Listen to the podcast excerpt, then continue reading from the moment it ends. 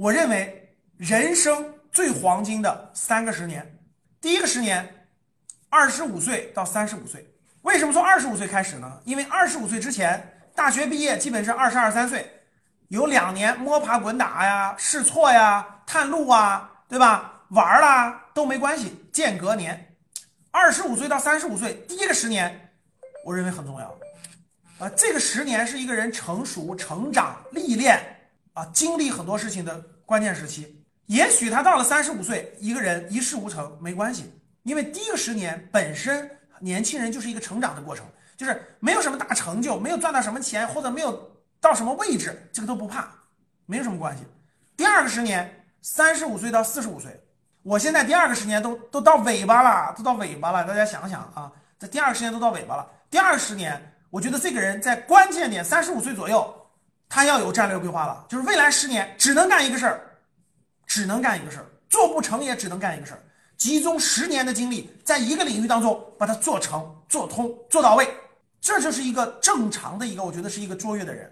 三十五开始发力，在一个领域当中，前面那个十年啊，有可能是五六个方向，他没法集中力量。三十五到四十五岁，集中十年干一个事儿，肯定能成。不能说你是凤毛麟角，但至少是这个前百分之十的吧，就优秀卓越的成功人士。对吧？那我们总不能做一个懒懒散散的懒汉是吧？混日子对吧？我们肯定引导大家是往上走的。第三个十年，四十五岁到五十五岁，很多人可能到四十五十岁还成就还不大，哎，但是由于他各方面都成熟了，有的人早熟，有的人晚熟，对不对？哎，到四十五，能力也成熟了，心态也成熟了，思想也成熟了，方向也明确了，哎，又用了十年，四十五到五十五岁，最后有了有点大成就，也是有可能的，也完全可能的。那有的人呢，可能四十五到五十五比较平滑了，对吧？在某个领或者是自己的兴趣爱好的领域，不一定所有人都当官的、从政的，对吧？当官的、从商的，对吧？各个领域，哎，有的在四十五到五十五逐渐有那啥了。如果一个人各位说了到五十五了，我还想再奋斗，还想在哪？基本上这也没有这个精力了，对吧？各方面人嘛，记忆力啊，各方面反应能力各方面其实也都陆续下降了。所以这三个十年，我觉得如果你。提早有规划，我觉得你的人生就会不同。补充一点，我以前我记得我大学毕业的时候，我就没概念，我就感觉人生到三十岁，我就必须怎么怎么地，对吧？就是三十岁以后，如果有个人问我一个问题，说小赵，你三十岁以后想干嘛呀？有什么想法呀？我根本没概念，是零。所以如果有一个高人就问这个年轻人这个问题，三十岁以后你有什么想法吗？没有了，对吧？很多人是没有概念的。感觉三十岁不买车不买房就被社会淘汰了，这就白活了。这就是一个没有任何思路的人。如果按用我的这个三个十年的理论，把人生的不同阶段啪啪啪的分开，他就知道了。我有十，我有三个十年可以努力，我什么阶段应该干什么事儿就清晰了。你听懂了吗？所以这就是规划，嗯，这是我想说的规划啊，我想说的规划。那这个。讲了讲规划了啊，战略规划说完了啊，战役规划，我觉得战役规划是三年左右的，就我觉得是三年左右，就是三战略规划是十年左右的，战役规划是三年左右的，就是三年左右，就是呃，特别是其实如果很多人你要是你你做企业或者你你站在老板的角度考虑问题，其实我觉得有一个逻辑其实通的，有一个智慧是通的，什么意思大家知道吗？就是这个社会上所有的商业理论，就是指导做企业的理论。你把它搬过来指导你的个人成长，一模一样，逻辑完全相通。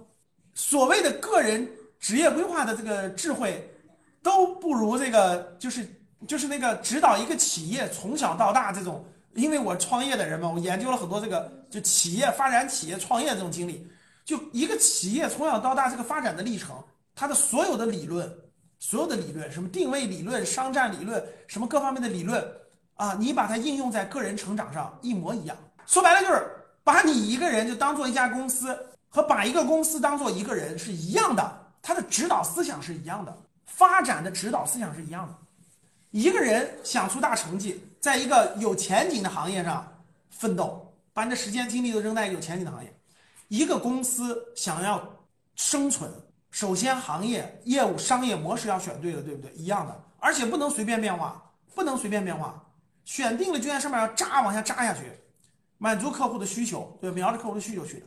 所以他俩其实是完全是，其实是一个逻辑。理论也是一个逻辑。如果你你这方面研究的多，你个人发展这个指导思想就更清晰一点。我觉得个人规划这块儿，就是三年是一个呃，就就是战役层面的。如果你说一年的，比如说二零二二年我们要干什么，对吧？那是围绕我们的这个战役规划定的这个这件事儿定的这件事儿，就是二零二二年我们要干什么，其实都是围绕这个的。所以你不能不可能，我们讲的二零二二年的规划，你不可能脱离开你你做的这个这个战略规划和战役规划，懂了吗，各位？当老板的一听我的意思就懂了，因为他自己所有的注意力都在这个企业上，他的企业未来在哪儿发展，未来的战略方向是什么，战役规划是什么，他每天都在绞尽脑汁的研究这些事儿，所以他一听我讲的他就明白，因为大多数人，咱们教室里大多数人都不是老板。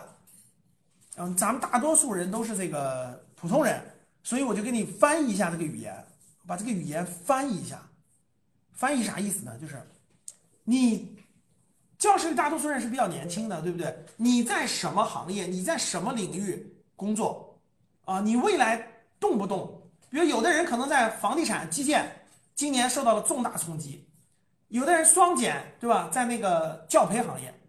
那受到了重大冲击啊，那他没法在教培行业干了，这就属于是个战略方向的重大变化啊，这个就得慎重，因为他面临一个到底去哪儿的问题，这个得慎重。比如说，有的人在房不能在房地产干了，要换行业了，这个要很慎重。但是有的人呢，他本身就在这个行业，他这个行业也挺好的，他未来也就也在这个行业发展，那你就要认真考虑一下了，对吧？你的你你二零二二年你在。比如说你是做营销的，对吧？那你你你公司这个行业也不动，公司也不动，那你怎么做这个营销？二零二二年的重点在哪儿？流量在哪儿？你做研发的，研发在哪儿？